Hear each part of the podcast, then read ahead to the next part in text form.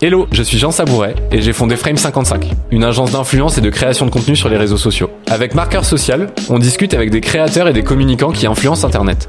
Ensemble, on va comprendre comment ils créent un contenu pertinent et impactant pour leur audience et surtout, ils vont nous partager leurs meilleures techniques pour créer des contenus à succès. Si vous aussi c'est un sujet qui vous intéresse, vous êtes au bon endroit. Bienvenue dans Marqueur Social.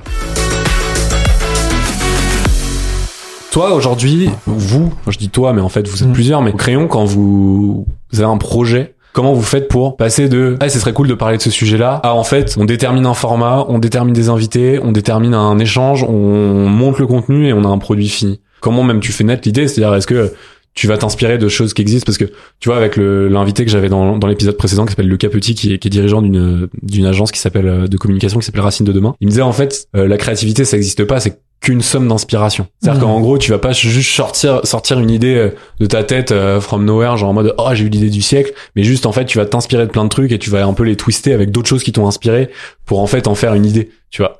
Mais euh, est-ce que toi tu es d'accord avec ça déjà? je pense qu'il y a deux niveaux euh, dans ce truc-là. Il y a euh, euh, l'inspiration très concrète et très directe. Et pour moi, c'est pas du tout mal. Enfin, je après moi, je suis plutôt dans la du côté entrepreneur que le côté, euh, on va dire, euh, rédacteur en chef. Donc le fait de faire quelque chose qui existerait aux États-Unis, en Russie, euh, en Allemagne ou tout, en France, alors que ça n'existe pas, j'y vois aucun problème. Faire voir le Hot Ones par exemple de, de Ken Kojandi, je trouve ça très cool. Euh, enfin, je, je vais pas m'insurger parce que ça existe aux States. Au contraire, si ça marche et que c'est cool, faisons-le. Ça, c'est le premier niveau. Le deuxième niveau, c'est plus, entre guillemets, le raisonnement par analogie. C'est-à-dire, en fait, tu vois un truc qui existe, euh, je sais pas, par exemple, dans une série télé, et tu vas le reproduire dans une émission euh, média.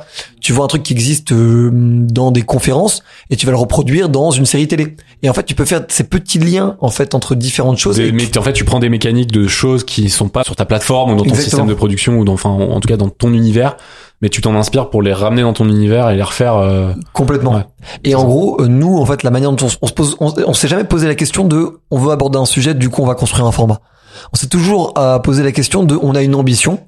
Euh, L'ambition, c'est de réussir à faire se confronter les idées de manière ultra franche. L'idée, c'est d'aller au fond de tel sujet. L'idée, c'est de réussir à faire en sorte qu'on puisse parler à cœur ouvert pour construire à plusieurs une pensée. Et c'est comme ça qu'on a raisonné d'abord. On est, plutôt tous assez conceptuels.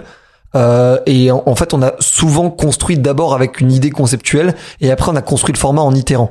Typiquement, le ring, c'était vraiment juste, on voulait que des gens qui ne se parlent pas puissent se mettre sur la gueule ou discuter calmement en fonction de leur propre prédisposition sur des sujets sur les, dans lesquels ils sont en train d'influencer des gens toute la journée. Et donc, du coup, on l'a construit comme ça. Puis on s'est rendu compte que éditorialement, c'était pas très exactement ce qu'on aurait imaginé sur tous les sujets. C'était très cool, mais pas suffisant. Et du coup, on a construit une première mi-temps, une deuxième mi-temps avec une mi-temps au milieu. La première mi-temps, c'est pour discuter des, des, des problèmes, enfin des, des, divergences sur le constat. La deuxième mi-temps, des divergences sur les solutions. Et la mi-temps, c'est une anecdote personnelle qui est reliée au sujet. Comme ça, on avait, on n'est pas d'accord sur ce qui se passe, on n'est pas d'accord sur comment ça va être résolu, et au milieu, pourquoi en fait ça nous intéresse, pourquoi ça m'intéresse moi personnellement. Parce que tu pourrais très bien dire, euh, enfin je sais pas, euh, si tu m'interviews, euh, si tu si moi je participais à un ring et qu'on faisait un ring, je sais pas sur la réussite en France ou genre de trucs, tu vois. Bah en fait, euh, pourquoi ça m'intéresse comme sujet? Ouais. Je pourrais très bien en fait, euh, oui, je, je lis ça dans un journal, mais en fait je m'en bats les couilles. Ouais.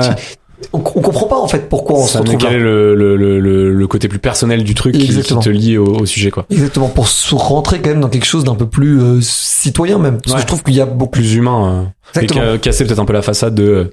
L'éditorialiste qui parle de euh, tout en fait ouais, c'est plus ça, Mm. et le côté éditorialiste qui parle de tout c'est un truc aussi qu'on combat au crayon d'où le fait d'avoir autant invité de youtubeurs d'influenceurs de journalistes de militants d'entrepreneurs ou de penseurs parce qu'en fait c'est des gens qui étaient vraiment sensibles à une thématique Ouais, c'est ça. Tu, beaucoup tu- plus que les monsieur tout le monde euh, que je critique pas hein. il y en a qui Mm. sont très très intelligents et qui voient les choses même de manière très globale mais ils s'en foutent un peu de chaque sujet c'est- c'est devenu un job quoi Si cet extrait vous a plu, je vous invite à laisser une note de 5 étoiles et si vous souhaitez en savoir plus, vous pouvez consulter l'épisode complet déjà disponible sur votre plateforme préférée.